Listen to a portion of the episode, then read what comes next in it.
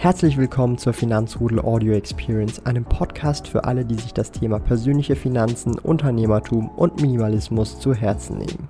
Hier lernst du wertvolle Tipps und Erfahrungen, die du in deinem Leben praktisch anwenden kannst. Mein Name ist Thomas Brandon Kovac, auch bekannt als Thomas der Sparkoyote. Ich bin Unternehmer und führe den größten Schweizer Finanz-YouTube-Kanal und Finanzblog sparkoyote.ch.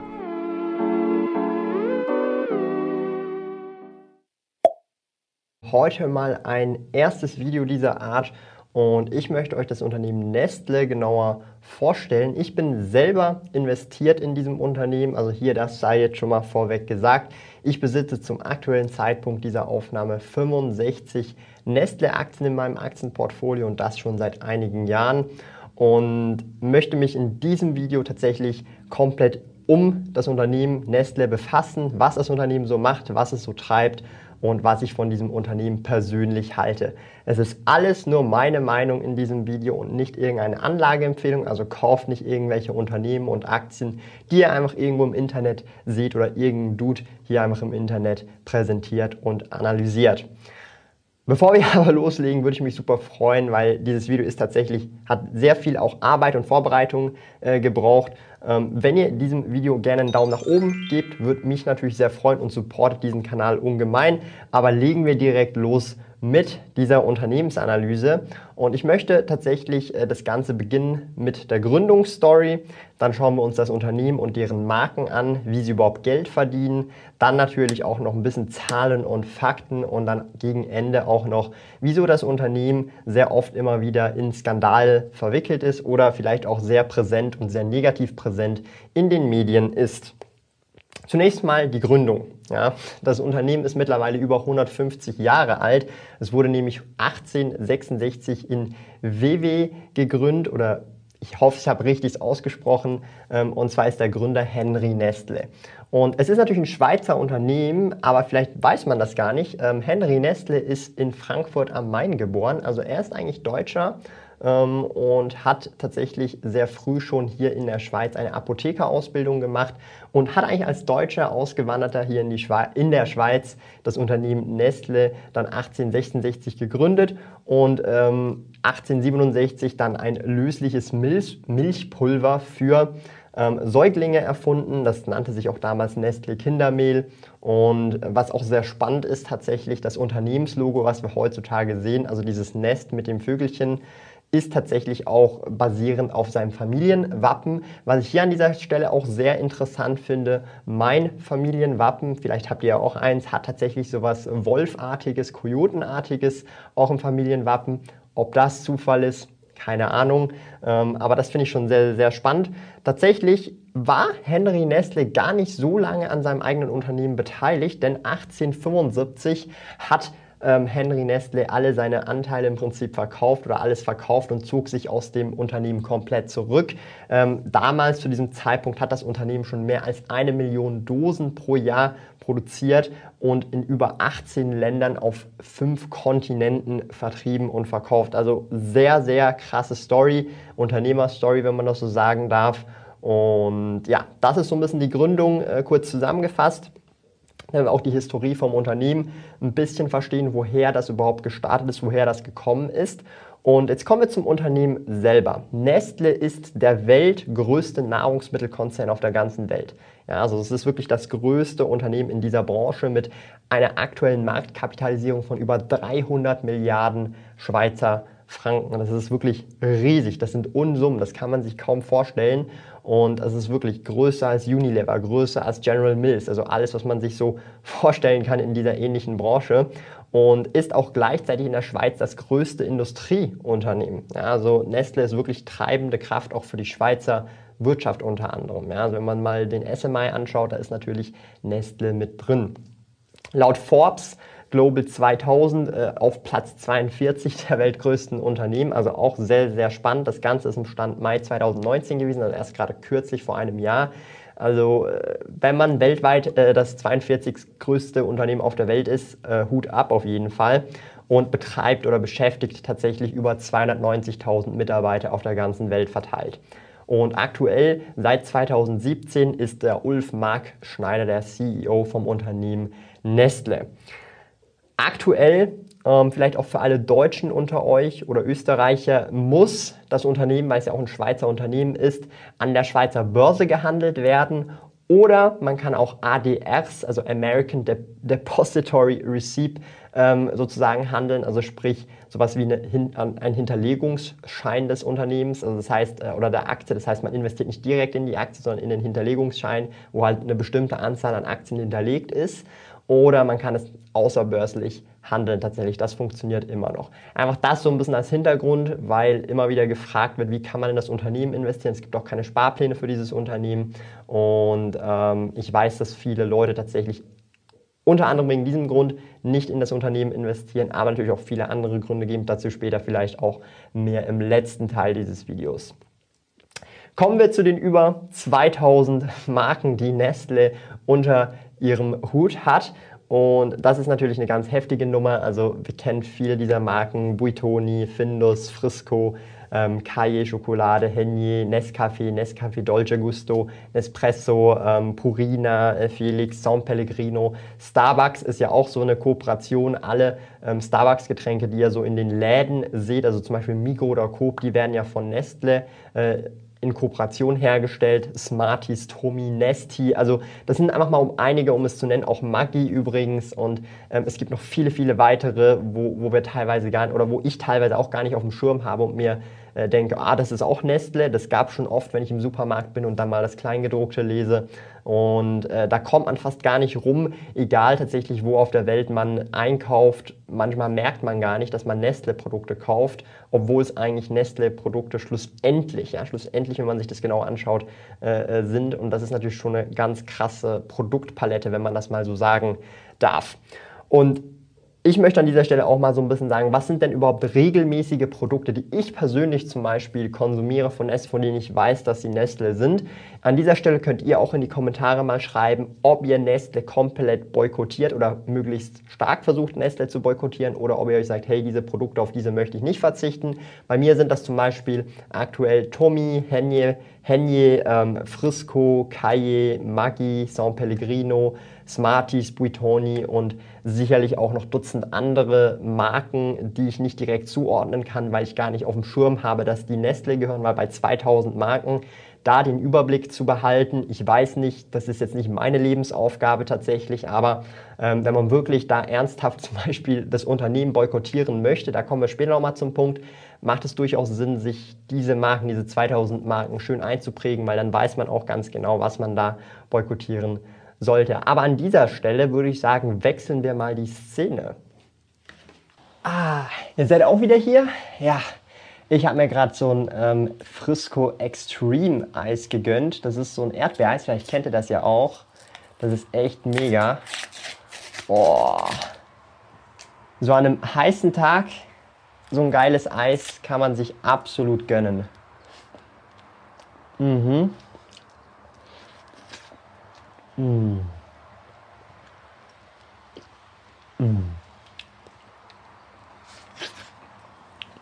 Mm. So, und jetzt widmen wir uns wieder der Aktienanalyse und der Arbeit. Denn ja, ich habe mal so ein bisschen den Snack oder die Belohnung vorgezogen. Und ja, ich würde sagen, wir kommen zu den Zahlen und Fakten, damit ihr einfach das auch so ein bisschen im Bild habt. Das Unternehmen hat 2019 92,6 Milliarden Umsatz gemacht, weltweit, also auf der ganzen Welt. Um das so ein bisschen auch mal im Kontext zu sehen, davon ist Nord- und Südamerika ungefähr die Hälfte, also ein bisschen weniger mit 42,3 Milliarden, sowie Europa, Nahe Osten und Nordafrika mit 26,5 Milliarden und Asien, Ozeanien und Subsahara-Afrika jeweils 23,8 Milliarden. Und das zusammen ergibt dann eben diese 92,6 Milliarden. Also das ist schon sehr, sehr heftig. Man sieht auch, wie viel Nord- und Südamerika tatsächlich ausmacht. Und um das einfach auch mal ein bisschen genauer anzuschauen, woher kommen überhaupt diese ganzen Umsätze, von welchen Produkten die Nestle denn so anbietet. Und zum einen ist das fast mit einem Viertel ähm, ja, Getränke in flüssiger oder in Pulverform, also sowas wie Nespresso, Nescafé, Nestle Milo, ähm, sowie auch äh, Nutrition-Produkte und Healthcare Science sind es 15 Milliarden. Ja. Ähm, und dann sieht man, wie das halt mit der Zeit nach unten geht. Auch Produkte für Heimtiere ist extrem gut dabei mit 13,6 Milliarden, also auch Purina, Felix und so weiter aber auch Milchprodukte und Speiseeis, das, was ich gerade vorhin gegessen habe, ein ähm, Nestle-Eis, zum Beispiel Frisco oder ähnliches, aber auch Fertiggerichte und Produkte für die Küche, sowas wie Machi oder andere Dinge. Also das ist schon sehr, sehr stark. Und auch Süßwaren sind sehr stark vertreten mit 8,7 Milliarden Umsatz, also sowas wie KitKat, Kaye, ähm, oder auch natürlich Wasserprodukte, sowas wie San Pellegrino. San Pellegrino ist tatsächlich ein Wasser, das ich auch gerne trinke, aber auch zum Beispiel ähm, Süßgetränke davon gibt es ja auch oder Perrier. Also da gibt es viele Sachen, das sind so die Hauptträger oder diese Hauptbranchen, ich sage jetzt mal Produkte, die halt wirklich den Umsatz von Nestle ähm, vorantreiben. Wenn man jetzt mal so die ersten, ich sage jetzt mal drei oder vier nimmt, das ist schon fast der Großteil vom ganzen Umsatz. Also das ist schon sehr, sehr krass. Und kommen wir jetzt auch zur Kursentwicklung. Wie hat sich das Unternehmen in den letzten zehn Jahren oder sogar auch über 20, fast 30 Jahre entwickelt. Und wenn wir schauen, von 1995 bis 2020, also 25 Jahre, hatten wir ein Kurswachstum, also nur ein Kurswachstum ohne Dividende von über 840 Prozent. Ja, das ist einfach unglaublich. Und in den letzten fünf Jahren hatten wir ein Kurswachstum von ungefähr 48 Prozent. Also das heißt, es ist ein steady Grower, sehr stabil. Jetzt, man muss nicht irgendwie denken, dass man irgendwelche Ten-Bagger hat innerhalb von 10 Jahren oder von 5 Jahren, sondern das ist wirklich ein ordentliches Wachstum oder ich sage ordentliches, weil das falsche Wort, aber ein stabiles Wachstum über Jahre hinweg oder Jahrzehnte hinweg, wenn man das auch in der Historie einfach mal anschaut. Natürlich, man muss auch immer an dieser Stelle sagen, also nur weil es in der Vergangenheit so gewesen ist, muss nicht in der Zukunft so sein, aber man kann das trotzdem mal als Anhaltspunkt nehmen. Umsatz und Gewinn ist vielleicht auch sehr interessant. Der Umsatz, wenn man sich mal den auf die letzten 20 Jahre anschaut, ist sehr schwankend. Das hat verschiedene Gründe. Ja. Ähm, unter einem der Gründe ist natürlich auch ähm, Veräußerung von gewissen, ähm, ich sage jetzt mal, Sparten oder natürlich auch, und das ist auch sehr interessant, wenn man sich das mal genau anschaut, ähm, das Unternehmen Nestle bilanziert in Schweizer Franken. Das ist ein Schweizer Unternehmen und in den letzten 10, 15 Jahren hat der Euro im Vergleich zum Schweizer Franken, also der Schweizer Franken wurde immer stärker und stärker und stärker. Das bedeutet, selbst wenn der Umsatz in Euro steigt, aber gleichzeitig der Schweizer Franken auch im Wert steigt, dann ähm, negiert sich das im Prinzip, weil die äh, Bilanz in äh, Schweizer Franken gerechnet wird. Und das ist einfach ein sehr, sehr wichtiger Punkt, den man nicht außer Acht lassen sollte und da ähm, gewisse Dinge in Anführungsstrichen verfälscht. Ja? Einfach, dass man das so ein bisschen sieht. Das heißt im Prinzip einfach, wenn der Umsatz in Euro steigt, im Euroraum steigt, dann äh, und gleichzeitig aber der Schweizer Franken an, deutlich an Wert und Stärke gewinnt, ähm, gleicht sich das unter Umständen aus und dann sieht es danach aus, als ob zum Beispiel der Gewinn oder der Umsatz stagniert in gewissen Regionen zum Beispiel. Kommen wir zu den Margen und ähm, ich finde, die Margen sind eigentlich relativ ähm, gut und bewegen sich in einem stabilen Verhältnis. Jetzt, um einfach mal die letzten drei Jahre zu nehmen. Wir haben eine Gewinnmarge ähm, von zwischen ungefähr 8 bis 14 Prozent.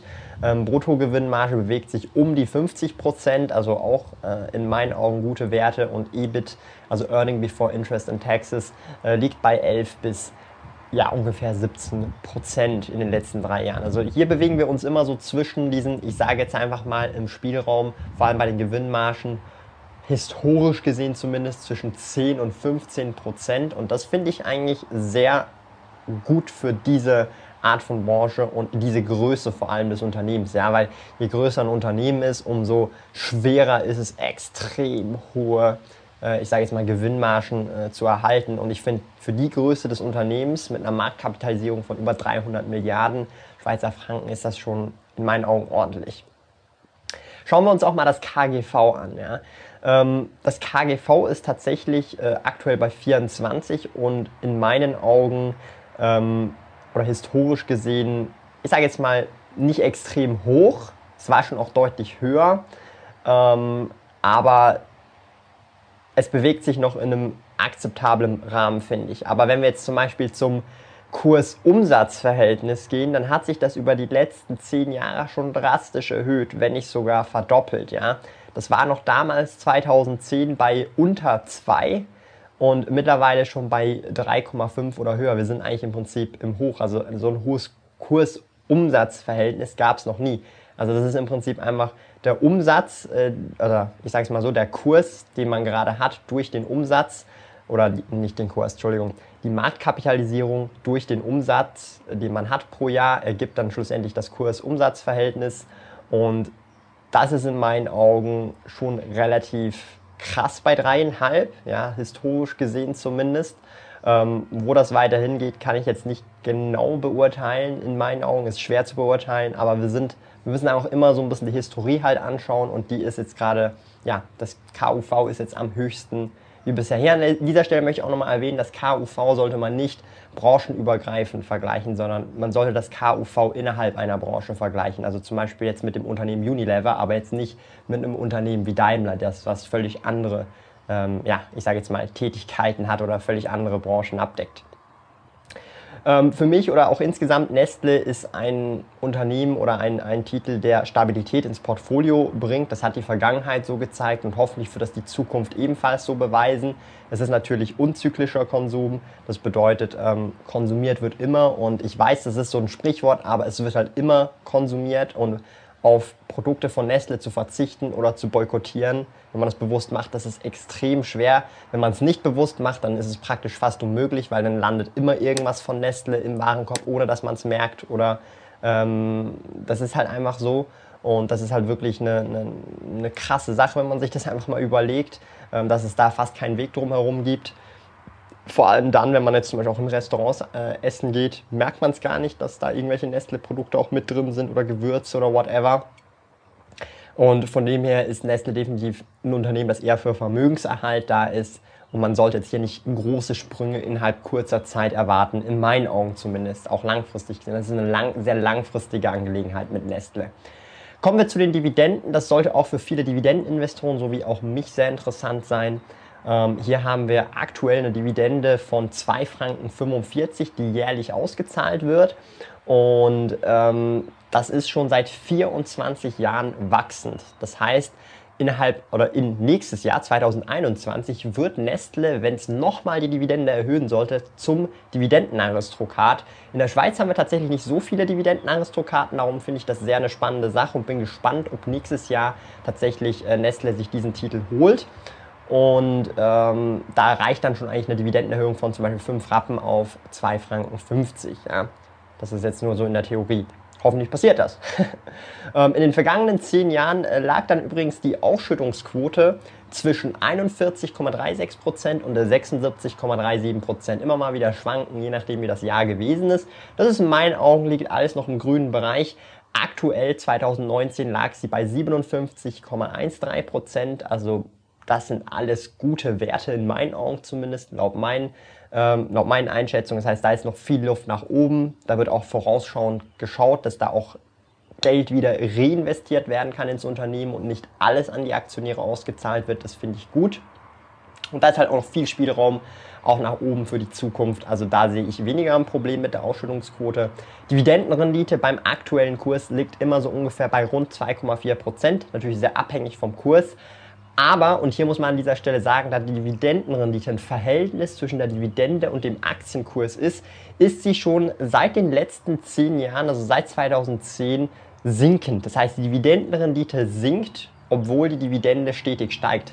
Das Problem ist, dass der Aktienkurs schneller steigt als die Dividende und darum wird auch die Dividendenrendite immer kleiner. also das sieht man sehr gut an dieser Grafik und das ist natürlich nicht so doll als Investor, weil historisch gesehen hätte ich auch Nestle bei 4% oder bei 3,5% einkaufen können ähm, und aktuell ist es halt nur in Anführungsstrichen 2,4%. Von dem her ähm, sehr eine spannende Ansicht, wenn man sich das mal so anschaut und ähm, definitiv auch ein Wert, den man vielleicht auch mal in Betracht ziehen sollte. Ähm, wenn das in Zukunft noch weiter sinkt, dann kann das bedeuten, dass vielleicht das Unternehmen in einem gewissen Teil überbewertet ist oder vielleicht auch ähm, sozusagen die Dividende nicht schnell genug mit angehoben wird. Also da gibt es verschiedene Gründe. Ja, das kann man dann nicht nur äh, auf einen Grund ähm, zurückschließen. Ähm, hier an dieser Stelle möchte ich noch sagen, ähm, vor allem für deutsche oder auch österreichische Investoren ist sehr wichtig, sind Schweizer Unternehmen.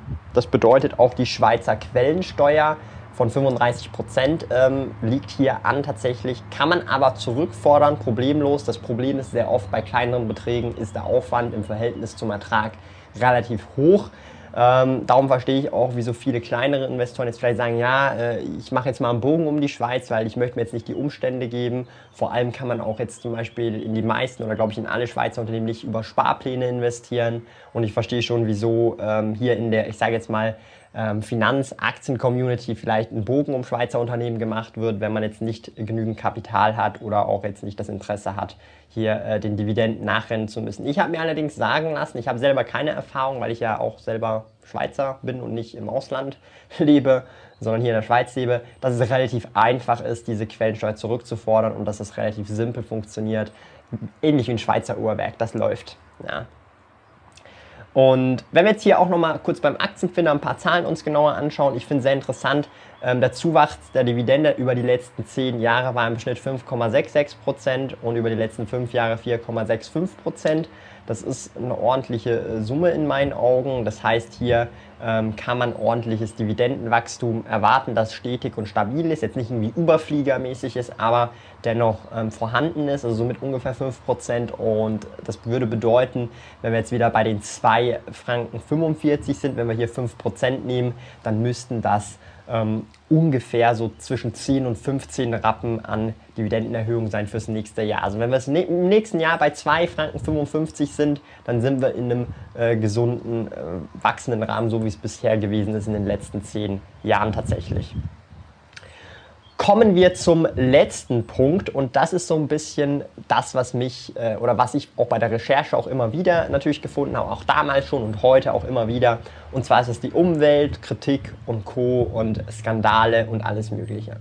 Ich möchte an dieser Stelle, bevor wir überhaupt damit anfangen, erstmal sagen, ähm, es lohnt sich, wenn man wirklich, ich sage es jetzt mal so, ähm, das konsequent durchziehen will, es lohnt sich viel mehr und viel konsequenter und es macht auch viel einen höheren Impact, wenn man ähm, die Lebensmittel oder die Produkte von Nestle zum Beispiel boykottieren würde. Das heißt, man isst kein Frisco-Eis, man isst, isst keine Smarties, kein KitKat, keine Tomi-Mayonnaise. Also im Prinzip einfach alle Nestle-Produkte meiden. Das ist also oder boykottieren, ja, von mir aus. Das wäre das beste Mittel, was man machen kann, um dem Unternehmen zu schaden, wenn man das machen möchte. Ja. Wenn das alle machen würden, dann wäre die Aktie von heute auf morgen nichts mehr wert, weil es keine Konsumenten mehr geben würde. Ja. Das einfach mal an dieser Stelle, weil wenn ich jetzt Aktien an der Börse kaufe, äh, mache ich nichts anderes im Prinzip als, nehmen wir mal an, du besitzt jetzt gerade Nestle-Aktien und ich kaufe jetzt eine Nestle-Aktie und du verkaufst auch eine Nestle-Aktie zum gleichen Preis, dann kaufe ich dir im Prinzip diese Nestle-Aktie ab und nicht Nestle. Ja? Also wenn ich, wenn ich eine Order tätige an der Börse, kaufe ich nicht Nestle-Aktien ab, in der Regel. Einfach, dass das auch so ein bisschen im Hintergrund da ist. Das heißt, wenn man wirklich das Unternehmen boykottieren möchte, dann muss man schon auch auf die Produkte gehen. Das ist so einfach meine Meinung. Aber eben, in Vergangenheit äh, gab es schon viele Skandale, viele Berichte, da gibt es diverse Zeitungsberichte, ähm, Süddeutsche Zeitung, Frankfurter Allgemein, alles Mögliche. Also ich blende da einiges ein. Ähm, also da ist alles Mögliche dabei. Ähm, und wenn man sich auch mal die Wikipedia-Auszüge sich reinzieht und dann noch die weiterführenden Quellen sich anschaut, ist alles von Gentechnik, Babynahrung, wo Babys sterben, also wirklich alles wilde Sachen, Auftragsmorde in Kolumbien, ähm, Regenwaldzerstörung indirekt mit irgendwelchen, äh, ja, man will da gar nicht, man will schon fast gar nicht mehr weiterlesen, äh, Trinkwasserprivatisierung, ähm, Lebensmittel, also alles Mögliche, ja. Die Liste ist extrem lang. Und ich möchte jetzt hier nicht irgendwie das, was Nestle negativ vielleicht auch macht, oder halt nicht vielleicht, sondern das, was Nestle effektiv negativ macht, ähm, runterreden. Aber ich frage mich wirklich als kritische Person, ist das nicht nur selektive Wahrnehmung in Bezug auf Nestle und Nestle hat einfach nur Pech, dass es das Unternehmen ist, was halt im Fokus der Journalisten ist. Weil ich frage mich persönlich, ich bin auch in Coca-Cola investiert. Es gibt auch Unilever, es gibt auch PepsiCo, es gibt auch andere Unternehmen, ähm, die in ähnlichen Branchen tätig sind. Und um in, ich frage mich halt, machen diese Unternehmen das alles nicht, was Nestle macht? Oder ähm, haben sie einfach das Glück, dass sie nicht so penetriert werden von den ganzen Journalisten, ja, dass nicht so viel Dreck hervorgekramt wird. Ich weiß es nicht, aber ähm, ich möchte ja auch nicht die Taten von Nestle runterspielen oder so, aber es ist eine rein ethische, moralische Frage, ob man dann mit Nestle in Ordnung ist oder nicht. Okay? Weil wenn man, und das ist so ein bisschen auch mein Ansatz, wenn ich mit Nestle nicht d'accord gehe, ja, dann ist aber im Umkehrschluss, also wenn man sich heutige Tech-Unternehmen anschaut, ähm, nehmen wir jetzt mal einfach als simples Beispiel Kobalt an. Ja? Hier agiert man nämlich auf ähnliche Art und Weise in Kobaltminen. Hier interessiert es allerdings niemanden und jeder hat sein iPad, sein iPhone, sein Samsung Galaxy oder was auch immer. Und auch dort hat man ähnliche Probleme, einfach in einer anderen Form. Ähm, aber es sind genau die gleichen Probleme, so gesehen. Und sind genau in meinen Augen genau gleich schlimm. Ähm, nicht, mehr, nicht mehr oder weniger, sondern einfach genau gleichwertig schlimm wie jetzt zum Beispiel die Dinge bei Nestle. Und wenn wir nach dieser Logik gehen, dann kann man, dann muss man sich die Frage stellen, darf man oder soll man moralisch oder ethisch überhaupt noch investieren? Und diese Frage muss sich, glaube ich, jeder selber stellen und für sich selber beantworten. Und ich glaube, da, das, das muss jeder für sich selber beantworten. Ja. Ähm, ich habe ja schon am Anfang gesagt, ich bin persönlich in Nestle investiert, auch wenn ich nicht d'accord gehe mit allem, was Nestle macht. Aber ähm, ich glaube, du kannst praktisch nie mit allem d'accord gehen, was ein Unternehmen macht, außer ähm, du führst das Unternehmen selber oder hast dein eigenes Unternehmen und kannst wirklich steuern, was dein Unternehmen macht. Aber selbst auch dann in dem Moment ist es sehr schwer, zu 100% mit dem d'accord zu gehen, was man macht, weil ähm, 100% ist halt sowas wie Perfektion und das existiert halt nicht. Ja? Nobody is perfect und ein Unternehmen besteht auch nur aus Menschen und ähm, ist ein Konstrukt. Von dem her, das muss jeder für sich selber entscheiden. Aber das vielleicht auch mal zum Nachdenken äh, für die ganzen Tech-Unternehmen, die ja ach so sauber sind. Ja?